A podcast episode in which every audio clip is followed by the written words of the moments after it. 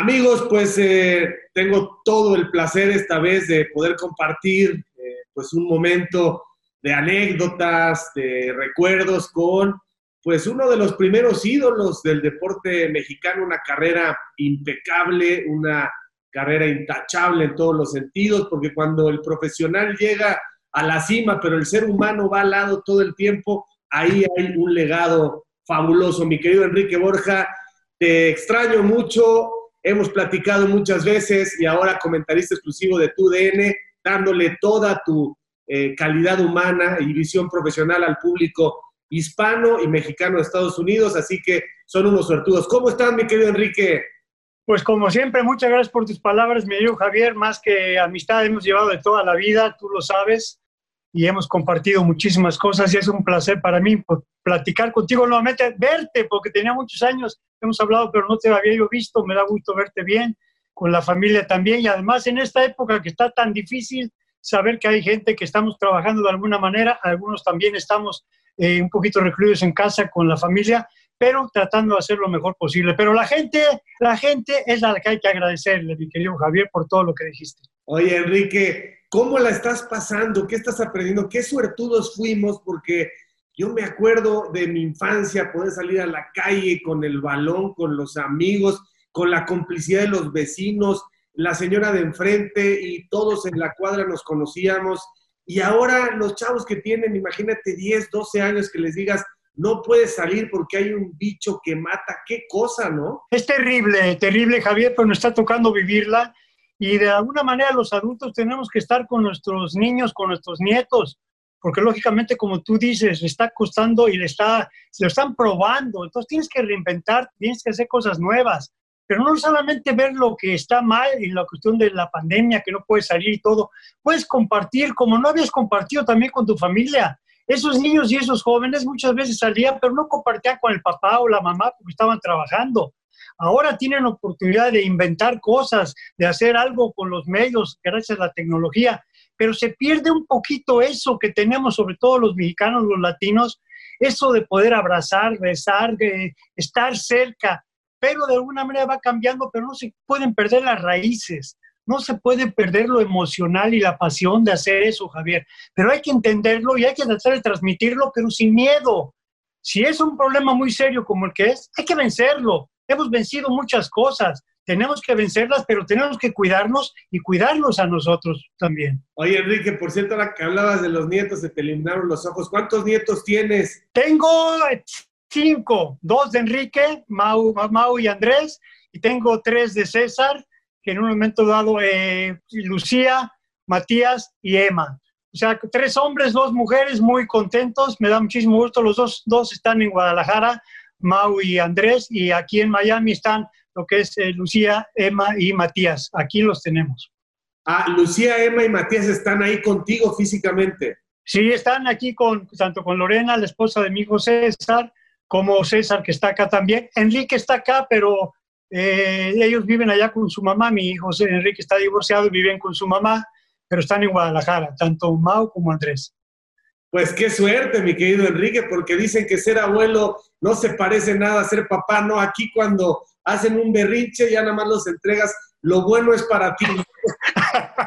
Como dices, los papás los educan y nosotros lo los desubicamos, entonces pero son hermosos. Es una cosa muy diferente, lo vas a vivir también de alguna manera, no te preocupes, pero eh, es hermoso tener nietos. Los hijos los, me tocaron vivirlos cuando yo estaba jugando fútbol.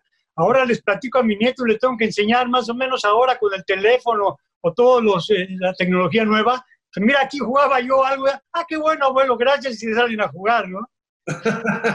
Oye, Enrique, ¿cómo es un día en tu vida hoy? ¿Cómo, es ¿Cómo fue tu día ayer, por ejemplo? Mira, para mí todos los días empiezan eh, prácticamente, yo me paro muy temprano, me paro seis y media, cuarto para las siete con Sagrario, y yo me voy a correr, voy a correr, voy a caminar, a subir escalones, eh, me meto de alguna manera a la alberca, trato de hacer un ejercicio una hora, hora y media, para seguir me gusta, me mantiene bien, me siento muy bien y además ahorita lógicamente están bien los días aquí en Miami, están bien. Después tenemos la oportunidad, ayer domingo desayunamos con Sagrario, hace una especie de lonchella, y sabía yo que mi, tanto mi, mi, hijo Enrique, mi hijo, mi hijo César, como en un momento sus hijos y su esposa, habían una cosa curiosa, se habían ido a un hotel porque hay unos toboganes. Entonces yo no pude ir con ellos porque ya tenían todo, son unos pases de un hotel que acá, acá está muy bueno, el Tumberry. Y además estuvieron disfrutando muy bien. Nosotros pasamos viendo, platicando, viendo televisión, una película o dos muy buenas que están en Netflix, realmente platicando con Sagrario. Y también tuvimos oportunidad de hablar con Enrique. Eso es domingo ayer y después vimos el programa de televisión de los clásicos, un programa muy interesante de clásicos y que fue pues realmente todo lo que son los clásicos de América Chivas, Chivas América, y fue, fue muy interesante y aparte porque me dijeron que iba yo por ahí un goles y lo narraron dos cuatro estudios también, lo que es Enrique Bermúdez y Paco Villa. Sí, muy, muy divertido estuvo porque combinaban las jugadas de todos los tiempos, había un despeje de celada, luego hacía la recepción, por ejemplo, Toniño y la terminaba rematando Sague Papá o tú. Esa fue porque hicieron una gran tecnología, usaron la tecnología y el talento de todas las gentes para poder hacer un programa como eso. Estuvo patrocinado ahí por Corona y lo que tú quieras, pero bastante bien, este, estuvo muy divertido, sobre todo porque haces recordar a la gente esos clásicos y puedes revivir esa pasión. Y tú sabes, porque lo has vivido igual que yo, que la pasión es lo que maneja esto, es un sentimiento. Y cuando hay eso y lo ves en la televisión, pues no importa quién juegue, la pasión la hace el público precisamente y esas dos grandes aficiones. Enrique, te ves muy contento, te ves realizado, te ves feliz a estas alturas de tu vida. Eso es fantástico. Llegar con salud y llegar con eh, hacer bien las cosas, hacer el bien, me parece, me parece fantástico. Se te nota en la mirada, se te nota Gracias que estás en un punto de equilibrio, feliz con tu gente, satisfecho, agradecido, ¿no es así? Mira, primero que nada le doy muchas gracias a Dios, porque como tú dices, primero estamos vivos, parte de mi familia fuera de, mi papá y mi mamá que ya no están, y ni la mamá y el papá es agrario, ni la hermana y hermano, pero te quiero decir solamente un hermano, todavía tengo a Rafa que está en Puebla, pero te quiero decir, estoy eh, contento, feliz, primero porque estamos vivos, Segundo, porque tengo la oportunidad de poder compartir con toda mi familia muchísimas cosas actualmente y tratar de superar esta situación. Pero lo que es más hermoso poder en un momento hacer es que puedes estar dando, este, Javier. Yo, eh, jugador, directivo y ahora comentarista, pues me siento muy a gusto porque gracias a Dios sigo en un medio que adoro, que es el fútbol. Y hablar de fútbol y además tener amigos como lo tengo contigo, pues poder platicar y que tengas la oportunidad de que, oye Enrique, ¿qué pasa? ¿Por qué? Por la gente, Javier. Y yo no puedo dejar de agradecerle a la gente que fue la que yo por algo empecé a jugar y en un dato por ellos estuve y agradecerles siempre que me sigan recordando y a ti por hablarme para esta entrevista. ¿Qué más que entrevista es una charla? Sí, al contrario. Y esa pasión por el balón, Enrique, vámonos unos añitos atrás en el tiempo. ¿Cuándo empiezas a jugar eh, al balón? Ya sabemos que un niño que se levanta de pronto, que empieza a caminar, ¿no? Que, que por fin se para, le pones una pelota enfrente y la va a patear casi instintivamente. ¿Cómo es tu primera relación con el balón? ¿Cuándo te das cuenta que, que tienes eh, talento y que tienes pasión? Pues la primera vez yo te diría, antes de balón existió una pelota. Porque ya cuando vengo a jugar balones en mis tiempos, pues todavía es cuando entro prácticamente a una secundaria, a una prepa. Nosotros jugábamos prácticamente con, una pelota en la colonia San Rafael. Yo nací en la colonia San Rafael, en las calles de Guillermo Prieto, 124, J4, toda la colonia. Y ahí había una plazoleta, Javier. Ahí nos poníamos a jugar. Y ahí jugábamos lo que era fútbol, béisbol, fútbol americano, todo lo que va de moda. Y también había un terreno un poquito baldío, precisamente junto a la plazoleta, donde jugábamos canicas, trompo, valero, todos los juegos. Y ahí jugábamos los que vivíamos en la colonia, eran varios departamentos, era hasta la, la, letra K, y después había seis departamentos por piso. Entonces había mucha gente, habíamos muchos jóvenes, niños, niñas. Ahí es donde empiezo yo a jugar. Y después, un poquito más grande, pues vamos creciendo y jugamos con el equipo Spartak, que era un equipo que había de niños en la misma colonia y había el de grandes. Se juntaban varios de varias cuadras para jugar. Yo jugaba en los dos, fui subiendo y me metían también en la grande. Ahí es donde realmente yo empiezo a ver el fútbol, pero me encantaba el fútbol. Yo agarraba, tenía la pelota y me pasaba todo el día. En un momento dado, en el fondo de donde yo vivía, había una pared muy grande y ahí era donde yo me ponía a rematar y a cabecear y todo. Y jugar fútbol. Solamente parábamos el partido cuando pasaba alguien en un momento paramos la pelota para que pase la gente. Y yo creo que eso le caía muy bien a la gente, porque por lo menos había una tiendita ahí que rompíamos los vidrios y a veces teníamos oportunidad para cobrar. Oye, Enrique, ¿qué tan, ¿qué tan cerca del teatro? Muy cerca. El Teatro San Rafael te queda como a cinco o seis cuadras. Está muy cerca de la iglesia de la Guadalupita. Ahí íbamos nosotros eh, precisamente a misa prácticamente todos los domingos.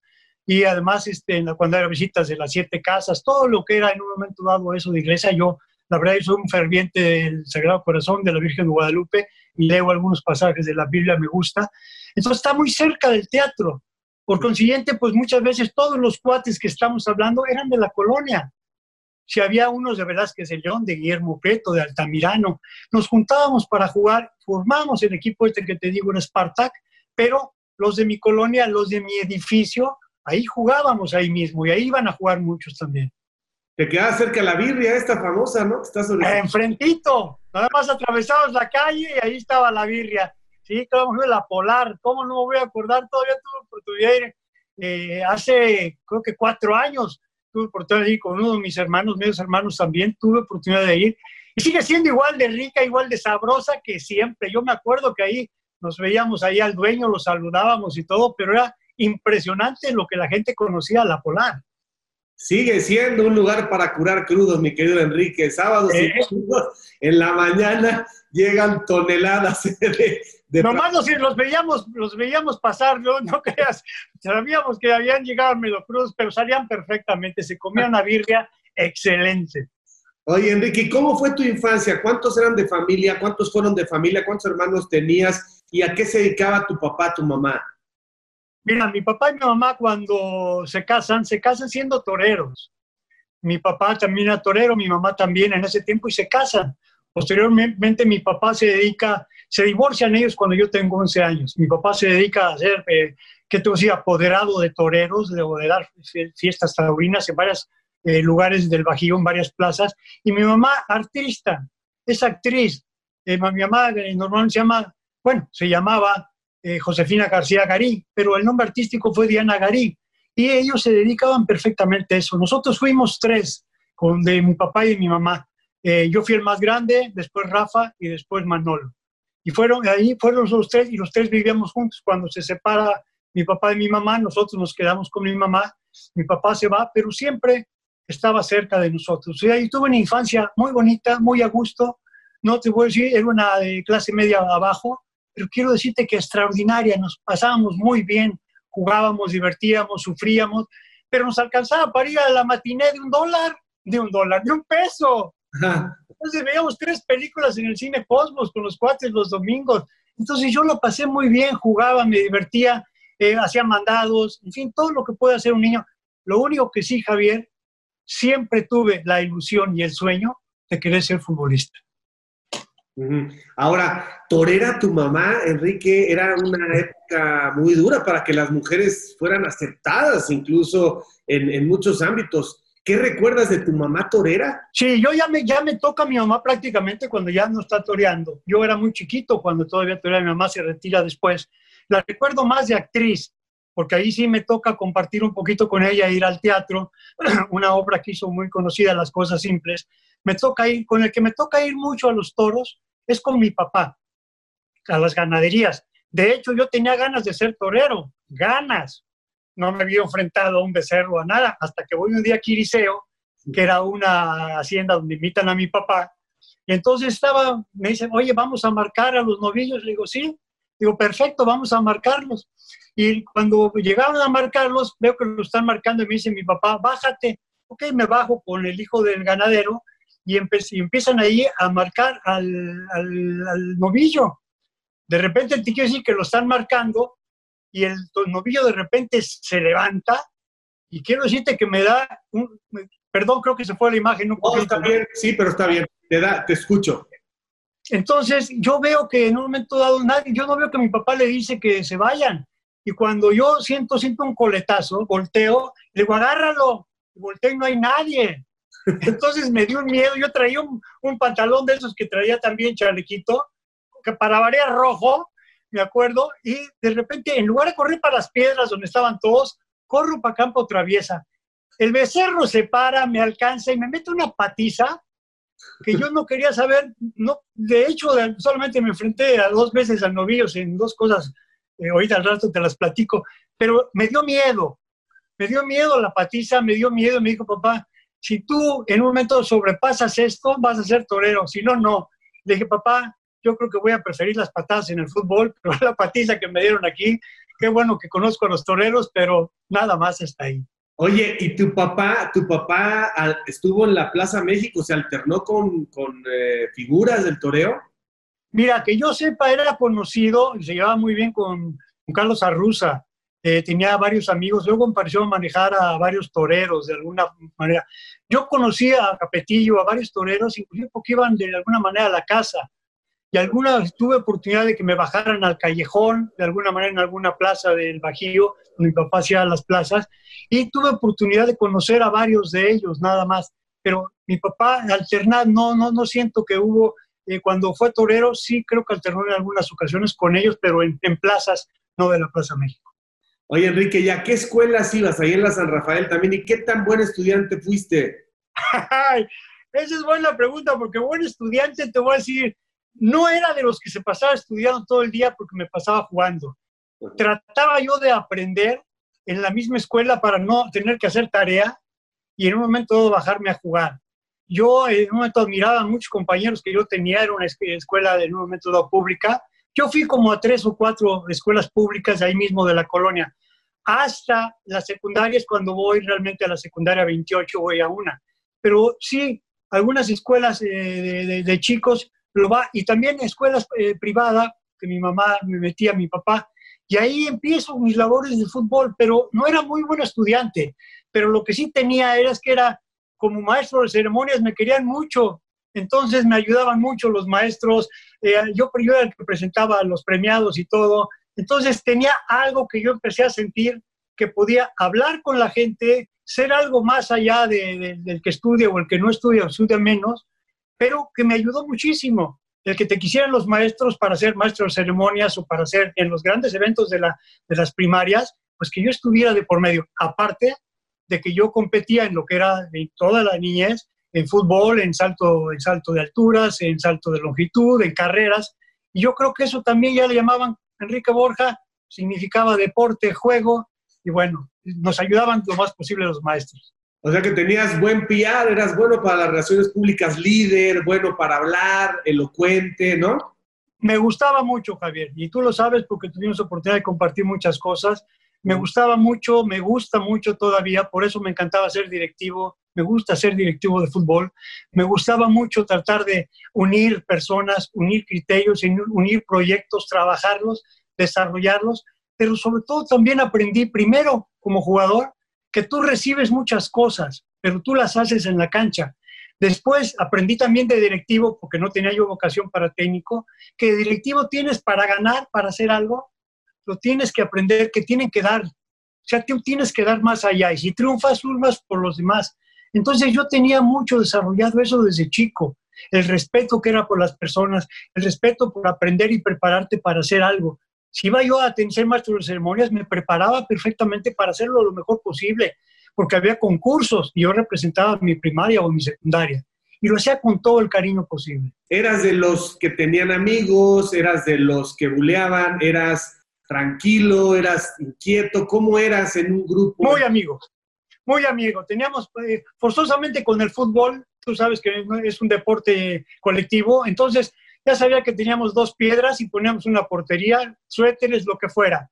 Y venían a jugar muchachos de otro. Entonces me llevaba muy bien con muchos, de la Colonia San Rafael, de la Náhuac, de muchos lugares venían y nos hicimos amigos, porque también éramos amigos para cotorrear, para platicar, para de alguna manera pelear, para todo. O sea, esa plazoleta se volvió centro de reunión de muchos amigos.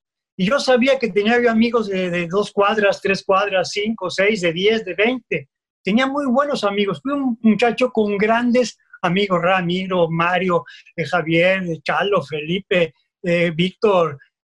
Caray, se se me van los nombres, pero tenía muchísimos amigos. Oye, Enrique, y por lo que me platicas, da la impresión de que ustedes tres tenían que ser muy responsables por sí mismos. Eh, de pronto tu mamá salía al trabajo, ya no estaba tu papá, ¿No hubo en el camino, en la adolescencia, estas tentaciones del alcohol, de las drogas, de, vicios en la calle? Te digo una cosa, Javier, gracias a Dios a mí me pasó una cosa que me ayudó muchísimo, el fútbol y hacer deporte. Como desde muy chiquito empezamos a jugar con, el equipo Spartak, solo de 11, 12 años, entonces sí, la, la, la palomilla mayor eran muchachos de cerveza, en ese tiempo no eran de borracheras, de otra cosa, eran de cerveza. Se acababa el partido, las caguamas y esto, y la torre, y las coronas, y lo traes. Pero eran los más grandes. Los más chicos no, los más chicos nos dedicamos a jugar y todo. No, yo que yo recuerdo no había ninguno. Me acuerdo que nos subíamos, pero creo que lo hice un par de veces, subirme a los tinacos de, de mi edificio con cuatro o cinco jugadores a la azotea y probar el cigarro y hacer uno, toser como loco, nunca me gustó, por eso nunca fumé, no era agradable para mí fumar, pero yo nunca tenía, y quiero decirte algo muy interesante, cuando alguien tomaba cerveza de los, de los muchachos o que querían, todos, yo decía, yo no quiero, gracias, y todos me decían, no, no, no, tú no tomes, tú nada, tú juegas, tú. o sea, ellos mismos me cuidaban, Javier. O sea, yo no, yo no pude tomar, ni sabía tomar, ni me gustaba, precisamente porque yo me dedicaba, mi mentalidad estaba en jugar y además mis compañeros, mis amigos me cuidaban, los chicos y los grandes. Eso no quiere decir que estuve con algunos muchachos que nos pasaron de rosca, tomaron alguna vez y y éramos compañeros, pero era muy diferente la cuestión de, tomar una cerveza y medio marearse eso. Pero yo, la verdad, mis compañeros y mis amigos me hicieron que, aparte de lo que yo quería, que no tomara yo. No había tentaciones porque no las tuve. Y entonces soñabas con el fútbol y, quién, quién era tu ídola, quién, quién te querías parecer en ese momento, que, de pronto sabías en las crónicas, en el esto, etcétera. Yo quiero ser como fulano. ¿En quién te inspiraste? Mira, yo vi muchos partidos, pero te quiero decir una cosa. Yo me inspiré, o fue mi ídolo, viendo una película de blanco y negro que se llamaba Los hijos de Don Venancio. Algún momento dado lo comentamos tú y yo, Horacio Casarín. La de Joaquín Pardavé, ¿no? Exacto, de Joaquín Pardavé. Yo me acuerdo que vi la película y vi a Horacio Casarín y decía, caray, yo quiero ser como él. Me encantaba. Después tuve oportunidad de conocerlo, nos hicimos grandes amigos. Después, cuando yo estuve presidente en Necaxa, le hicimos homenajes a él, lo llevaba al estadio, íbamos a Agrario, yo, su esposa, su hijo y yo íbamos al palco hasta que le empezó a dar eh, esa enfermedad que también se lo llevó a la tumba, el Alzheimer. Pero tuvimos extraordinaria amistad, cariño, y yo me identifiqué mucho con él. Ya después empecé a ver los partidos de fútbol, yo no tenía televisión, la tenía Ramiro en su casa, ahí nos íbamos a ver los partidos. Entonces, pues pero prácticamente yo el que tengo muy clavado en mi cabeza era precisamente lo que es en un momento dado eh, Horacio Casarín. Oye, y entonces televisión no tuviste hasta que ganaste ya en el fútbol. Yo creo que empecé, sí, cuando ya empiezo a ganar un poquito de dinero, sí, compramos televisión, mi mamá también la compra y ahí es, empezamos a ver televisión y bueno, ya empezamos a ver a los equipos y todo, a los equipos, lógicamente, eh, de todos los equipos, América, Chivas, Pumas, eh, todavía los equipos que de repente traían muchísimo lo, eh, a jugadores que con cuáles te identificabas. Yo veía, llegaba el hotel, en un hotel que vivía ahí en la colonia San Rafael había un hotel, que ahí llegaba a concentrarse el equipo de Guadalajara, cerca del Monumento a la Revolución. Y ahí en un momento estaban, y ahí yo veía a Díaz Reyes, Héctor Ponce y Arriano, que era delantera en un momento dado de las Chivas, tenía oportunidad. Y luego cuando prácticamente empiezo a jugar en Pumas, tengo la oportunidad, ahorita te la platico, de ir a ese hotel a conocer a las Chivas, a jugadores de las Chivas, ¿no? A ver, pero no nos vamos a adelantar en el tiempo. ¿Y eras noviero, Enrique, en la secundaria, en la primaria? ¿Eras noviero? ¿Ibas con uno, con otra? ¿O normalmente fuiste hombre de una sola mujer? No, quiero decirte que yo no era ni de una sola mujer ni de muy noviero. Yo, la verdad, me pasaba haciendo, jugando fútbol. Teníamos las novias ahí, igual que con todos los amigos, una novia eh, un tiempo, otra novia otro tiempo, pero más que novias eran amigas.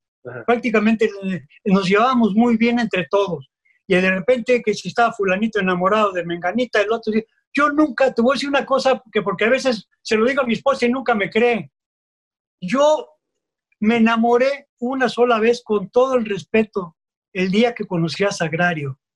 El día que conocí a Sagrario, le di un beso, ese día entendí lo que era estar enamorado de alguien. Y curiosamente te lo puedo decir, puedo haber tenido, tuve de hecho una novia en un momento dado, prácticamente creo formal de alguna forma, pero una novia, una amiga, un todo, hasta ahí. Pero en un momento la respeté mucho, pero cuando conocí al Sagrario, se acabó. Para mí fue la mujer. Entonces no fui noviero, no fui con una sola mujer, no, era pareja que los chambelanes, era, ahora éramos novio de esta, ahora del otro, cambiábamos mucho porque vivíamos una, te decía, en una privada donde había muchas muchachas y muchas de ellas guapas, agradables, simpáticas, nos llevábamos muy bien, porque también terminan hermanos.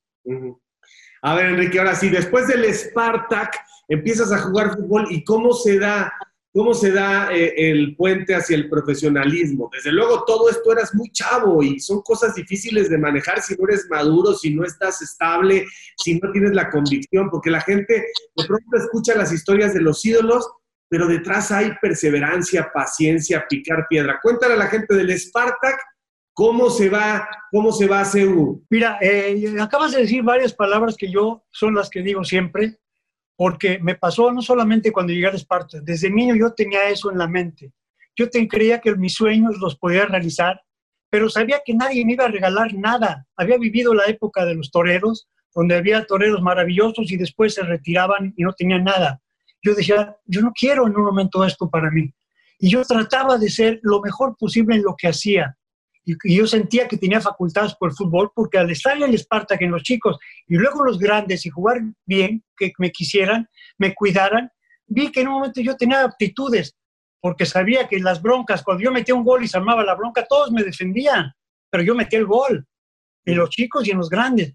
Entonces todo eso pasa, llego a la secundaria 28, y allí en la secundaria 28 es cuando empiezo a jugar realmente un fútbol más organizado, donde me seleccionan para jugar con los intersecundarios, con la secundaria 28.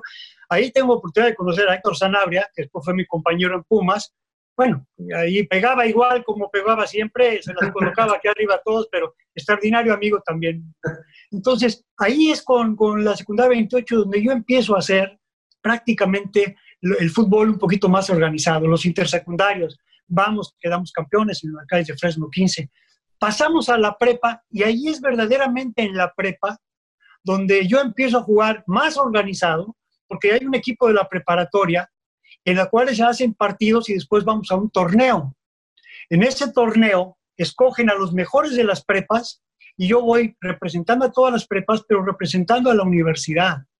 Y ahí vamos a un torneo en San Luis Potosí, después en Veracruz también, donde quedamos campeones y yo quedo campeón goleador.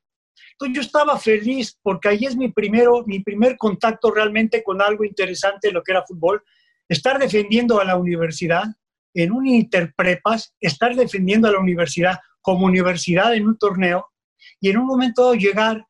Y cuando llego a México, llego feliz, campeones, nos da muchísimo gusto, todo perfecto. Entonces mi papá me dice, te voy a llevar con el Gavilán García, que es mi amigo en Toluca. Y entonces le digo, sí, papá, era técnico en Toluca. Me lleva a Toluca, me lo presenta muy agradable en español, simpaticísimo, increíble. me habían platicado toda su historia mi papá y era muy amigo de mi padre. Entonces me, me pone a entrenar y termina el entrenamiento me dice, Enrique, te van a hablar en la semana, te, te quedas con nosotros, te vienes. Salimos felices de Toluca, llego a mi casa, Javier, y ahí en mi casa cuando llego, me dice ahí mi mamá, te está esperando el señor Tapatío Mesa. Yo había oído del Tapatío Mesa porque sabía que tenía un hijo jugando en, las fuerzas del Pumas, acaba de, subir Pumas dos años antes. Entonces le digo, sí, cómo no. Se, me llega a la casa y me dice, Enrique, ¿cómo estás? Platicando. Dice, oye, ¿te quieren ver los directivos de Pumas? Ah, no, claro que sí. Le digo a mi papá, a mi mamá, y me voy a verlo a la oficina que estaban allí en Insurgentes. Javier Ortiz Tirado y Manuel Mangas, presidente y vicepresidente me reciben de maravilla, todo lo que tú quieras, me platican y les platico lo de Toluca y me dicen, Enrique, queremos que firmes con nosotros, tú eres Puma, eres universitario. Y yo dije, claro. Y me dice, te vamos a dar 400 pesotes. En ese tiempo Javier alcanzaba para, primero que nada, para mis camiones de, de la San Rafael hasta, en un momento dado, mi casa. Pero, lógicamente... ¿400 pesos por firmar? 400 pesos, sí, era lo que yo cobraba mensualmente. Ah, ok. y eso me pagaban. ¿Te alcanzaba para nada? para nada, pero no importaba, le di a mi mamá la mayoría, yo lo que me guardaba era los camiones, ya me podía también poder ir en camión. Lo único que hacía es irme caminando todas las calles de Guillermo Prieto, donde yo estaba de Melchor Campo, que es un eje, hasta prácticamente Insurgentes. Ahí me subí en el camión y le decía al chofer, me despiertas en Ciudad Universitaria. Y en Ciudad Universitaria todo ese camino había dormido. Y es cuando llego realmente a los Pumas de la universidad, por ahí 62, 63. Cuatro, ¿Serían como cuatro mil pesos de hoy?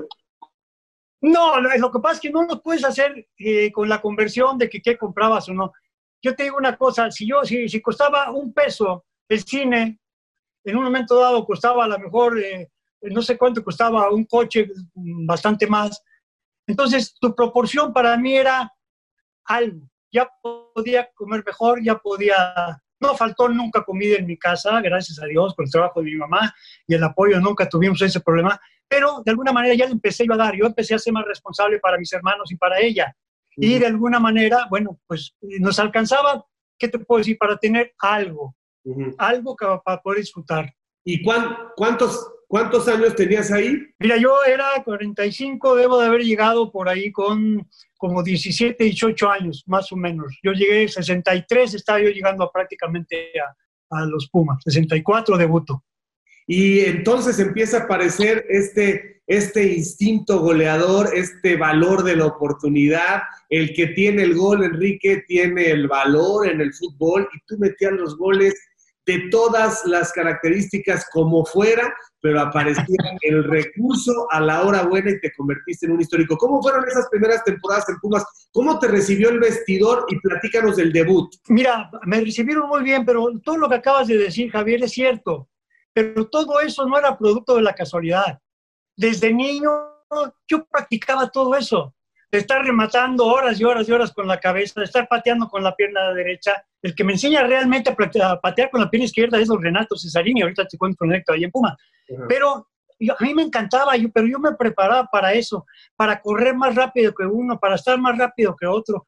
Y aprendo también una cosa en reservas.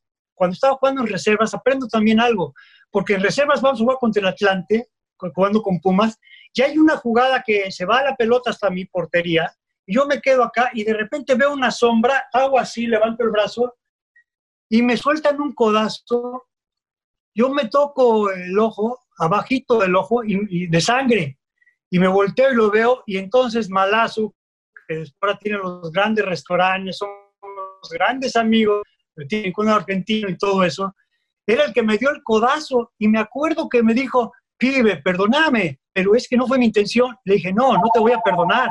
Nunca más vuelvo a estar pegado en un defensa, nunca más.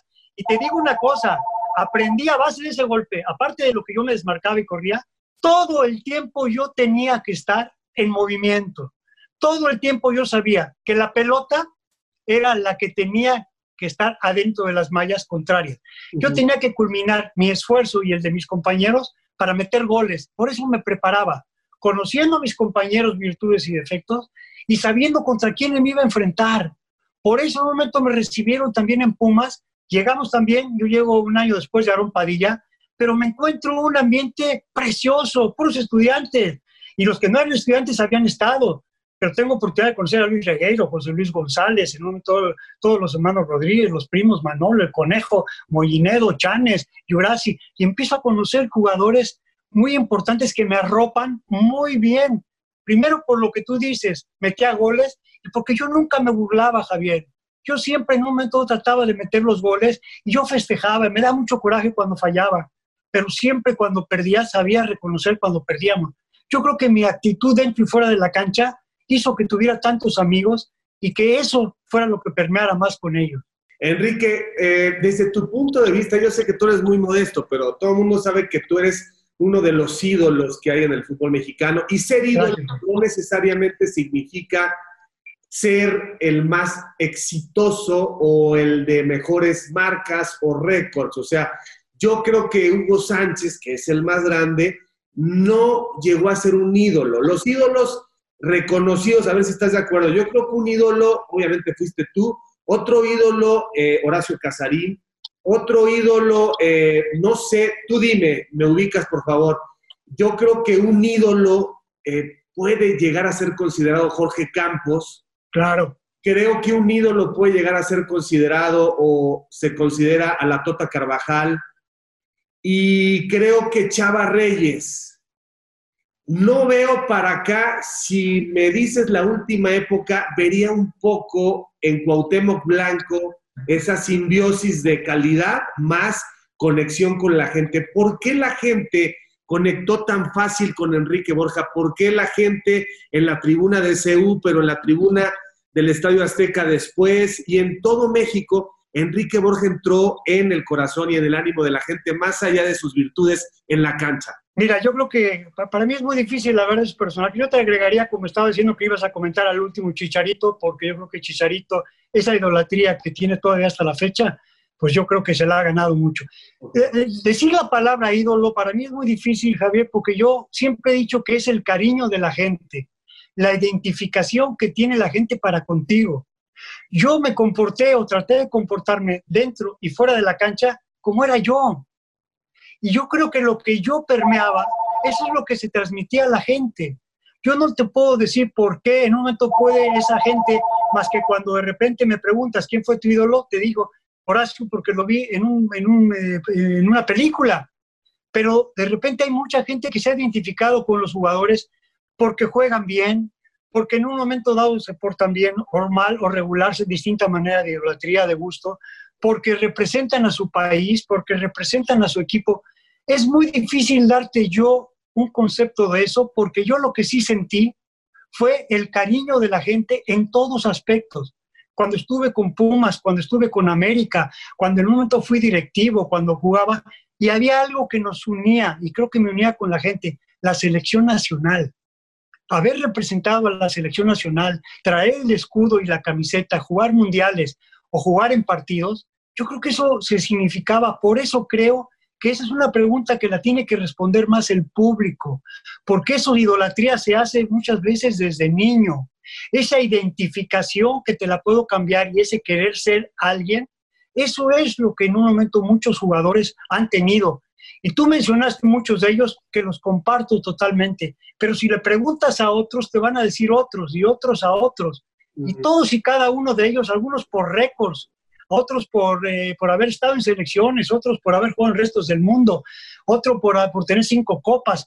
No sé, creo que ese es un sentimiento, Javier, que es difícil que yo te lo pueda decir. Lo único que sí le agradezco a todos ellos es que a mí me bautizaron mucho con eso, a mí se identificaron mucho conmigo con eso y le estoy y estaré eternamente agradecido. Platícanos del debut. ¿Cuándo fue tu debut? ¿Qué recuerdas del debut? ¿Y ahí ya existía Sagrario? No, Sagrario, acuérdate, yo, en yo conozco a Sagrario prácticamente en 1966, en un programa de televisión. Cuando yo vengo del Mundial, y a ella la presentan como lo mejor en esa temporada, como la, mejor cantante y al popular, y a mí como el mejor futbolista. Ahí es cuando conozco a Sagrario, porque me lo presenta Héctor Lechuga. Yo oigo la voz, estaba Héctor Lechuga, estaba eh, José Luis Cuevas, estaba eh, mucha gente reconocida y famosa. Y en un momento dado, eh, volteo y oigo esa voz, volteo, la veo y digo, caray, qué guapa muchacha. Y entonces volteo y me dicen, me dice Chucho, eh, sí, dice, pero esa, esa muchacha llega, canta y se va, no pela a nadie, es hija del compositor Federico Baena. Y entonces yo la escucho, yo me conocía las canciones de ella, pero yo no sabía cómo era ella. Entonces yo la veo, qué muchacha tan hermosa. La palabra fue que yo dije, caray, ¿quién es ese cuero? Preséntamelo. Y me dice, Héctor Lechuga, me dice, yo la conozco, te la presento. Se baja y cuando yo la veo, voy, la saludo y le voy a decir algo y me dice ella, me da mucho gusto hablarlo. Yo soy, yo soy su fanática, soy su aficionada, soy su admiradora. Más que nada me dijo, soy su admiradora, nada más. Me quedé, no sabía qué decirle. ¿Por qué? Pues porque estaba diciéndole a la mujer que yo había sentido algo que no sentía, yo nunca había sentido al verla. Yo me enamoré de Sagrario de verla. Entonces ahí la conozco, por eso digo que fue en 66. Cuando yo debuto, debuto en Pumas y prácticamente ya al conocer desde 66, después tenemos oportunidad de ser novios, ya después nos casamos en la Copa del Mundo y llego a la América. Pero todo prácticamente mi Pumas de novio sí tengo oportunidad de estar de 66 para adelante ya prácticamente consagrario. Ahora mi debut, a veces hay mucha gente que puede decir que debuté en un partido, en otro. Yo a veces no lo recuerdo bien, Javier. Pero eh, te, digo una cosa, me recuerdo que cuando yo debuto en primera división, se me queda muy clara dos cosas. Era un partido de Copa, primero de marzo de 1964, y eh, había, iba a jugar con todo el equipo de Pumas en Ciudad Universitaria, pero no iba a jugar el campeón goleador en un momento dado, Tito Echeverry. En paz descanse, papá de un gran amigo que tú también conoces. Y entonces me acuerdo que me dice don Renato Cesarini que yo voy a jugar ese partido. Independientemente, ese fue el técnico que le tengo todo un agradecimiento y realmente fue para mí el que me apadrinó total y absolutamente en Pumas y al cual le debo mucho de mi carrera. Nacho Treyes posteriormente en la selección y también todo mi agradecimiento como a muchos, todos los entrenadores. Pero don Renato me dice voy a jugar y me toca jugar contra Zacatepec. Y cuando veo, y aquí tengo por aquí la foto de mi debut, que de alguna manera ahí está, y está Raúl Cárdenas, que después fue mi compañero, fue mi técnico en, en Selección Nacional y mi técnico en América. Tuve oportunidad de compartir con Raúl también muchas otras cosas. Mm. Unas buenas, la mayoría, todas y otras. Ahí es cuando debuto. Y en una de las jugadas hay un centro, yo remato de cabeza y la pelota se la estrello en la cara a Cárdenas. Y Cárdenas cae noqueado. Cuando se levanta Cárdenas, pues todos estábamos ahí, incluyendo yo, y ya lo despierta el doctor y dice, ¿qué pasó? Dice, nada. Dice, ¿con qué me pegaste? Le dije, fue un remate de cabeza. Y me dice, pues le pegas fuerte, ¿eh? Le pegué muy fuerte. Ahí es cuando debuto, no meto gol, pero no vuelvo a jugar de 64 hasta 65. Es cuando ya ahí entro en un partido contra Morelia, meto goles y nunca más vuelvo a salir, Javier. ¿Cuántos goles metiste contra Morelia? Creo que metí tres goles contra Morelia por ahí. Oye, Enrique, y entonces vamos a, debutas en el 64, conoces a Sagrario en el 66, antes del Mundial de Inglaterra. Sí, así es. Ok. Sí. Esa generación que va al 66, tú en el 70 ya repites, ¿no? Sí. Ok.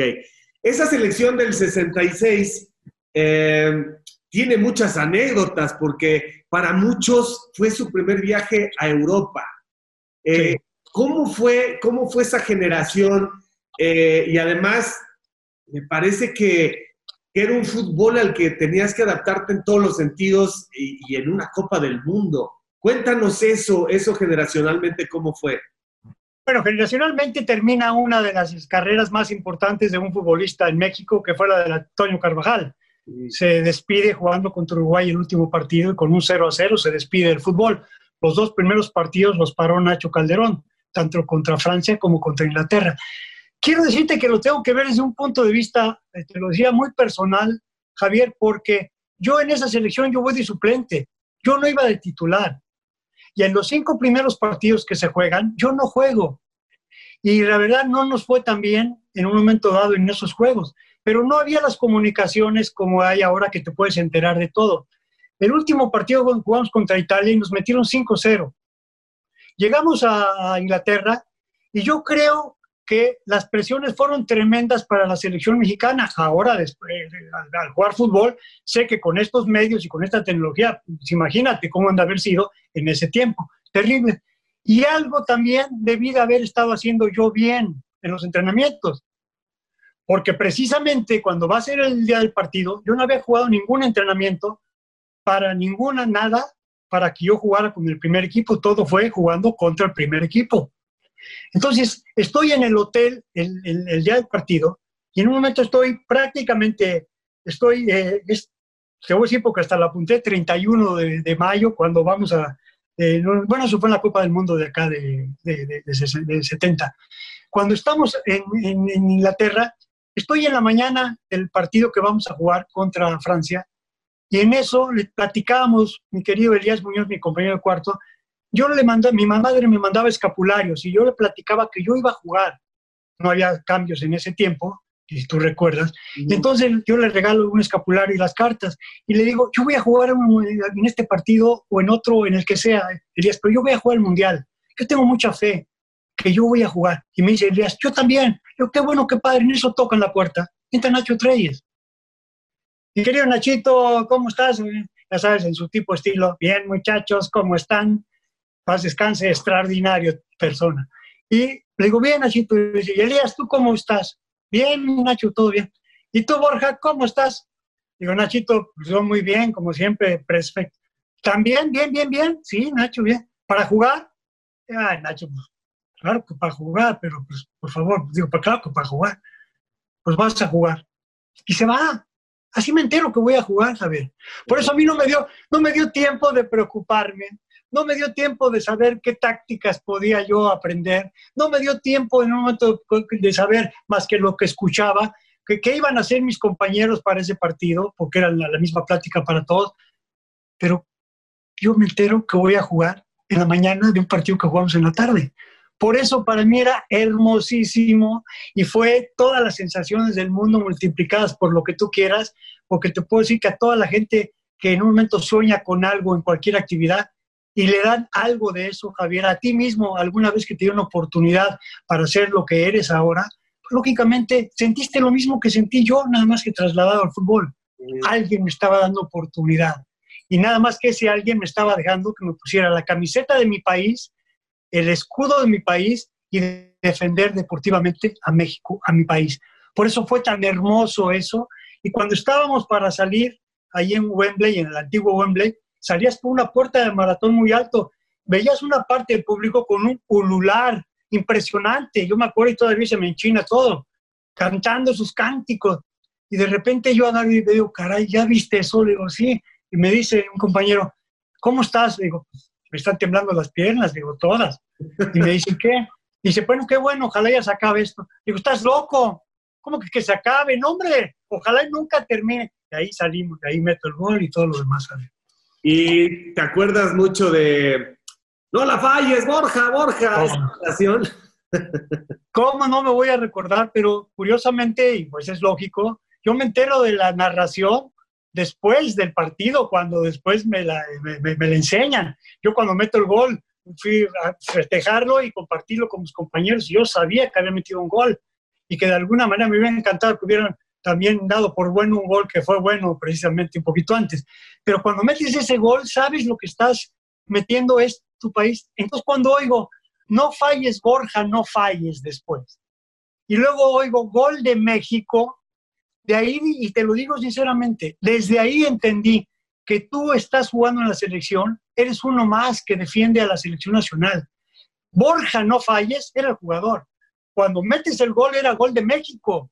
Yo siempre entendí y lo traté de comunicar como directivo a todos los jugadores es defiendan con el orgullo y el cariño, pero compartan, porque muchísima gente está identificada. Y aprendí esa narración de don Fernando Marcos, extraordinaria para mí, que además se sigue recordando tenías solamente un par de años en el máximo circuito y tenías 21 para 22. ¿Cómo se, cómo se canaliza eh, esa trascendencia? Regresaste a México y ahí te diste cuenta de la importancia del alcance de una Copa del Mundo y del peso de la camiseta de la selección nacional. ¿Te cambió la vida después del 66? Sí, cómo no, porque lógicamente cuando llegamos a México nosotros no sabíamos qué estaba pasando. Nosotros sabíamos que habíamos empatado dos partidos y perdido uno contra Inglaterra, pero no habíamos calificado. Entonces yo no sabía, sabía lo que había pasado en 62 con la selección, en un momento que se la había ganado Checoslovaquia, etcétera. Pero entonces no sabíamos qué iba a pasar. Cuando llegamos a México, no sabes la cantidad de, de público que había y en un momento gritando mi nombre y cargándome en hombros. O sea, sí cambió mi vida total y diametralmente, porque de eso que yo había sentido jugando fútbol, ahora vi que se trasladó a la gente. Lo que había sentido de alguna manera con los Pumas, con el equipo de la universidad, cuando en un momento fuimos subcampeones, cuando casi quedó subcampeón goleador, cuando en un momento me arropó todo a todo el público, toda la afición, mis compañeros y técnicos y directivos, de repente se volcó aquí México. Esa gente estaba yendo porque estaba contenta, hubiera estado más contenta que hubiéramos calificado, pero lo que nos, el recibimiento que nos hizo y a mí en lo personal fue impresionante y cambió mi vida completamente, total y absolutamente. Así después en todos los partidos que jugaba yo con Puma, en todos los aspectos fue, la verdad, maravilloso, nada más que agradecer y sí cambió mi vida en todos aspectos. El 13 de julio, Enrique, para que le anotes, el 13 de julio, el próximo 13 de julio van a cumplirse 54 años Así es. De tu gol en Wembley, 54 años, wow, qué, qué impresionante, ¿no? Como medio siglo y cachito y mira, mira cómo estás vivito, coleando y, y más que eso. Enrique, ya es un tema muy, muy tocado, pero no lo puedo dejar de mencionar. Tus reflexiones, porque incluso cuando se da eso, eh, no se acaba el cariño. Cuando pasas de Pumas a América y, entonces que el interés económico, ni modo, o sea, ¿quién le va a decir que no a ese movimiento, aunque vengas de Pumas? O sea, había que hacerlo, ¿no? Te voy a decir algo, y qué bueno que me apuntas, porque lo, diré y lo seguiré diciendo. Eh, a mí no me venden Pumas, a mí me vende de alguna manera un directivo que considera que no debería ganar dinero un jugador más. Porque eso es lo que de alguna manera pasa. Cuando yo voy a firmar mi contrato, pues me dicen que no me van a aumentar. Y yo le digo, oye, por lo menos aumentenme una, algo para poder hacer. Me dicen que no. Y de alguna manera pasa algo en todo eso. Yo veo un periódico donde sale una declaración del presidente del equipo diciendo que si le aumentan cinco centavos más, él se va, que no va a ser. Entonces yo cometo, creo ahí, una especie eh, de, desesperación, coraje, y pido una cita, me la dan, y ahí estaba un de directivo también, alguien que fue muy importante también, y lo conocí, lo quiero, lo quería mucho, Gilberto Borja era directivo, no era la figura que después fue el ámbito político y comercial de este país. Pero eh, yo pido la entrada, me dejan entrar, y en un momento cuando entro yo solo, le digo al, al presidente del club, oiga, señor, dijo usted esto, dice, sí, le digo, usted así lo piensa, sí, le digo, a ver, por favor, denme un contrato, voy a, firmar por cinco centavos más, pero usted se va. ya te imaginarás cómo pasó, pues, me, me, dicen que me salga y pasó. Se arma un follón en toda la universidad y en todos lados. Eh, yo llego a, ver en un momento dado al presidente Díaz Ordaz, que yo lo había conocido y además le tenía un gran cariño, me había recibido después de la Copa del Mundo. Voy y le platico todo esto, pero eh, todavía antes de que pasara de, todas las broncas, de repente me habla, ya cuando la cosa ya estaba sumamente difícil, ya no sabía qué iba a pasar, y me habla el doctor de Pradillo, me dio paz descanso y me dice, Enrique, no te preocupes, las cosas van a estar tranquilas, te quiere ver Cañedo, ya firmas con nosotros en la tarde. No, ¿qué pasó? Te vamos a dar un aumento, no te Yo me fui muy contento. Iba yo con don Guillermo Cañero, que era presidente de la América y presidente de la, de la federación. Entonces yo llego con él, me llevaba muy bien con él hasta la paz descanse, siempre me llevé bien. Y en un momento comemos, magnífico charlista, y me saca un papel y era mi contrato. Era mi contrato donde decía que estaba yo vendido, firmado por el presidente. Y yo me acuerdo que ahí le dije, don Guillermo, voy a la América, lo respeto, lo quiero mucho, mi papá le iba a la América, es un equipo extraordinario, digo, definitivamente sería un honor para, para cualquiera ser en América, pero yo estoy muy contento en Pumas. Y además pasó esto y esto, dice, no te preocupes, tú haz, manéjalo como quieras.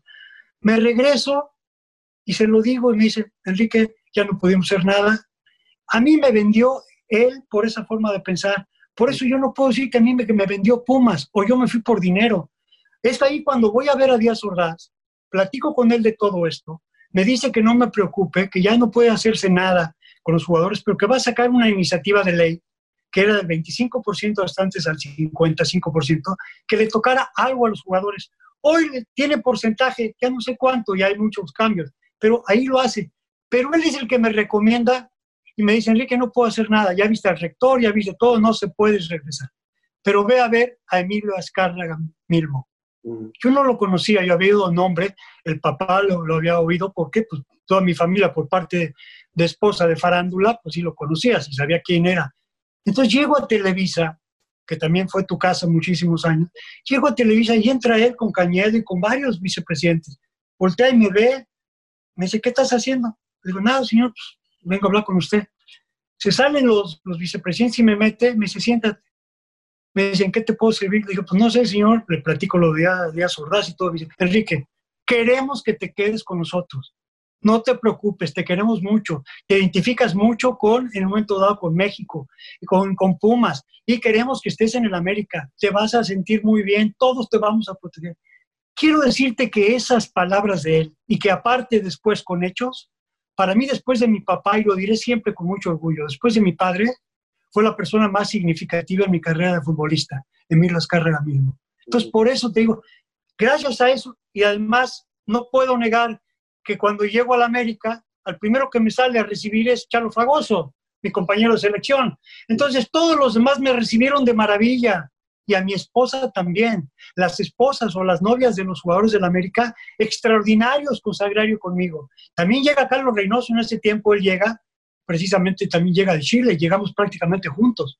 Entonces iniciamos esa carrera y a mí me toca todavía jugar con saques, con saques, con Cuenca, con el Perro, con Coco Gómez, con muchísimos de Mendoza, pero soltó con Chalo, con Fragoso, que era mi amigo, junto con Aaron Padilla, mis tres amigos fuertísimos de selección nacional, ¿no? Oye, Enrique, ¿y cómo ha sido en el tiempo esta relación tan especial con el maestro Reynoso, con tu compadre, de ida y vuelta? ¿Cómo se llevan ahora? Eh, no es fácil, Carlos, ¿eh? No es fácil, yo lo digo, o sea, abiertamente, es, es alguien que necesitas más adaptarte tú a él que él a ti. Hoy está en una etapa ya más reflexiva, etcétera, eh, no digo que sea incómodo, que sea malo, estoy diciendo que no es fácil, es un gran tipo, todos con el tiempo vamos cambiando. ¿Cómo ha sido este romance, entre comillas, con, Carlos Reynoso? Bueno, a mí me tocó una época hermosísima, porque fue de tener una sola temporada de algunos problemas por cuestiones de revistas que, que pasaron y que después eh, ya arreglamos, extraordinaria, porque nos tocó de compañeros en la selección del resto del mundo en Chile ahí nos toca de compañeros, con Eusebio, con el panadero, con Gatti, con muchos. Entonces, cuando llegamos aquí, él llega, lógicamente el que lo arropa soy yo principalmente, a él, a Susana y con sus hijos. ¿Por qué? Porque lógicamente, en un método sagrario, se junta mucho con Susana y, Carlos y yo empezamos a tratar de hacer algo dentro de lo que es el América. Yo quiero decirte que Aarón Padilla en, en el Pumas, con todo el respeto para mis demás compañeros, y Carlos Reynoso en el América, igual con el mismo respeto para todos mis compañeros, Aarón en, Pumas y en la selección, y Carlos en América, yo para mí la dificultad era por el temperamento. Y ambos teníamos temperamento, nada más que de una forma muy distinta, muy diversa. Él sentía el fútbol de una manera muy diferente, pero los dos teníamos eso. Carlos siempre fue ese tipo de persona agresivo, fuerte, aventado, a veces difícil, muy difícil, muy complicado, peleón. Él nunca aflojaba. Y eso era lo que lo hizo mantenerse siempre como figura dentro del equipo del América o a donde fue. Y luego cuando fue técnico también. Como era Carlos, lo trasladó y por toda la vida que llegó dentro de México cambió mucho su vida también. Tuvo problemas de, alguna manera también fuertes que lo hicieron moldear. Regresó también a otro tipo de circunstancias. Fue un, es un extraordinario ser humano. Es un extraordinario, para mí, el mejor futbolista que ha venido a este país que yo he visto. Y en un momento dado, pero era, siempre ha sido difícil. Es un muchacho y es un joven y es un señor que realmente vive para el fútbol. Pocas personas te puedo decir que estén tan metidos aquí con el fútbol y en un momento vivía para el fútbol, vive para el fútbol y se va a morir. Y yo creo que ha dicho que ojalá rieguen sus cenizas en el Estado Azteca. Lo dice en serio. Es un muchacho que es difícil en las entrevistas porque conoce. Es un muchacho que dice la verdad porque a veces se pasa. A veces tiene en un momento dado su forma de pensar como es él y se pasa y a veces crea conflicto. Pero fue conflictivo también toda su vida. No es diferente. Pero te digo una cosa, extraordinario ser humano, extraordinario futbolista. Y yo creo que lo difícil lo hace él mismo porque así es. Así me imagino que fue en Chile, me imagino que así es en su vida y así será en un momento hasta que le pongan esa pijamita de madera igual que a cualquiera. ¿Tienes contacto con él? ¿Has hablado últimamente con él? Claro, nos, nos, hablamos bastante, tenemos varias, varias formas de hablarnos y acabamos de hacer una entrevista porque lógicamente platicando de la cuestión de América nos juntaron para platicar y a mí me da muchísimo gusto, lo veo bien, lo veo muy lúcido. Eh, ¿Sabes qué es lo más hermoso de todo esto? Que ahora Carlos algo que no le gustaba, porque antes lo hacía él, ahora muchísimos jugadores, técnicos y público hablan muy bien de Carlos. Entonces, eso es lo que yo le decía, Chacabarro, ¿para qué te peleas y para qué te enojas? Deja que la gente te defienda. Si la gente te adora, la gente te reconoce, entonces no necesitas tú decir yo soy esto, yo soy el otro. Él le reconoce ese americanismo, ese cariño, ese fútbol, esa forma de ser, esa pasión con la cual en el mundo defiende la América. Claro que sí. Entonces a mí me encanta y lo sigo viendo, me da muchísimo gusto y verlo bien.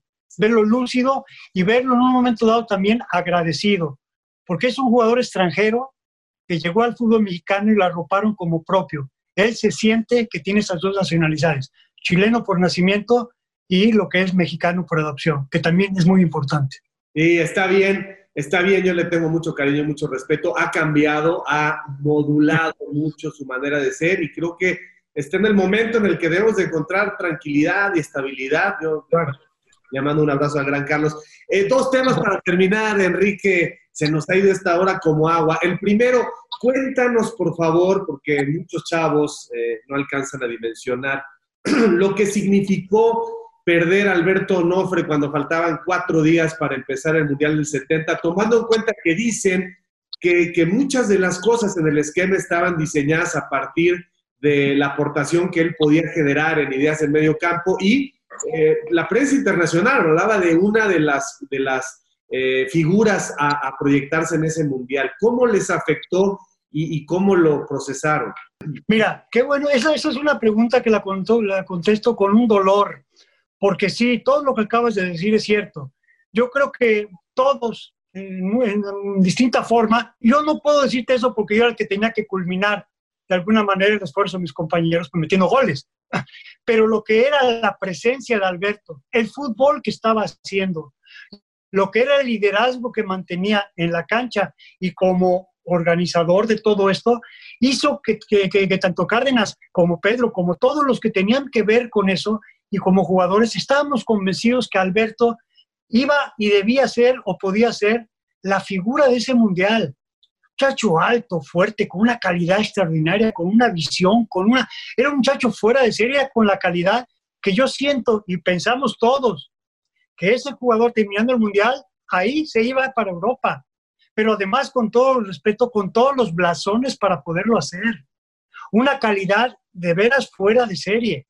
Y lamentablemente en esa jugada, cuando dice Raúl, cinco minutos y paramos, está en la media cancha, van Alejandres y él por la pelota, los dos se quieren enfrenar y de repente todos hacemos así, se oye un tronido horrible. Supimos que algo se había roto, no sabíamos qué ni quién.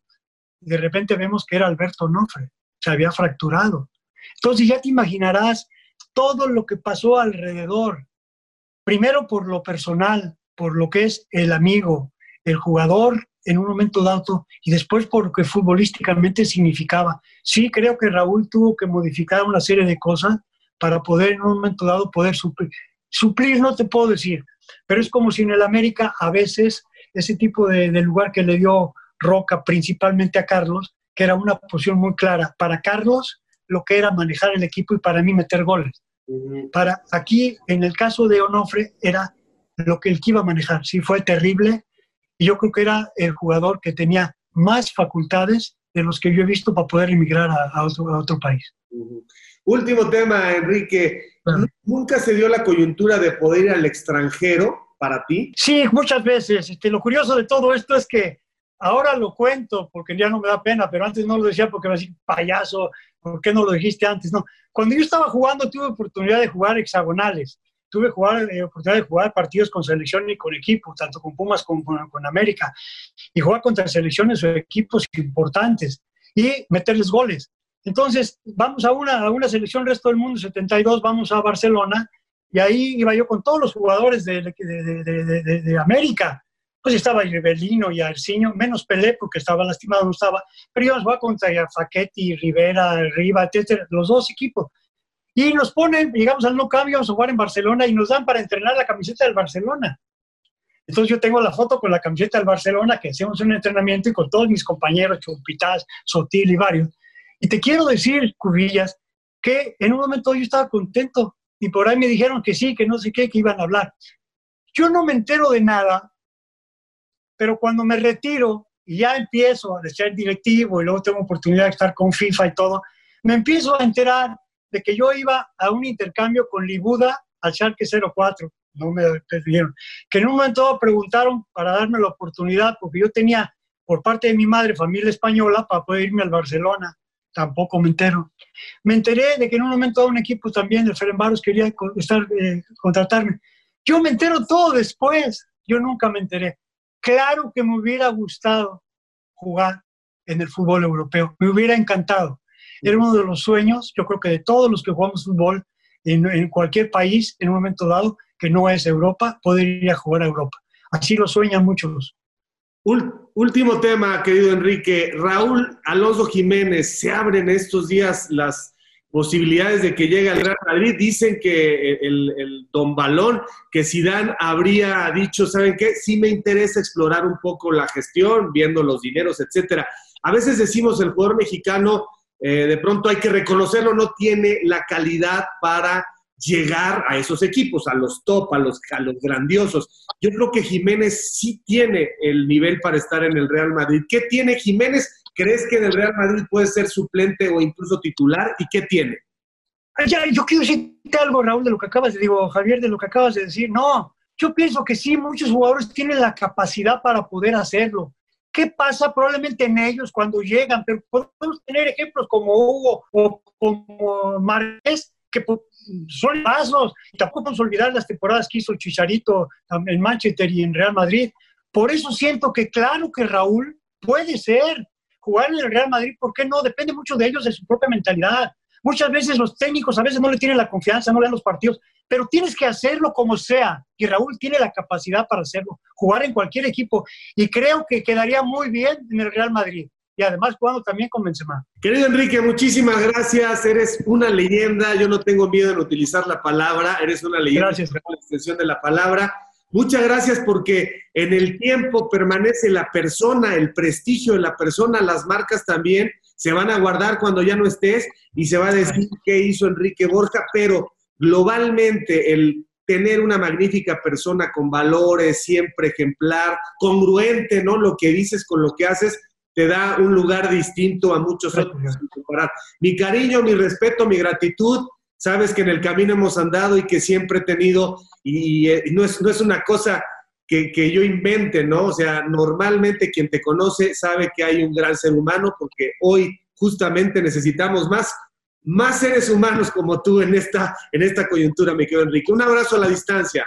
Muchas gracias, Javier, a ti y a todo tu público, de veras de corazón. Lo mismo que me acabas de decir, te lo regreso y un abrazo y con todo mi cariño y ojalá toda la gente que se cuide, Javier. Es importante, cuidándonos nosotros, cuidamos a la demás gente. Un abrazo y gracias. Así que camaradas, por favor, no dejen de seguirme a través de todas mis redes, de suscribirse a mi canal, dale a la campanita, dale like. No te olvides de dejarme tus comentarios, yo mismo estaré respondiendo. Cambio y fuera, camaradas.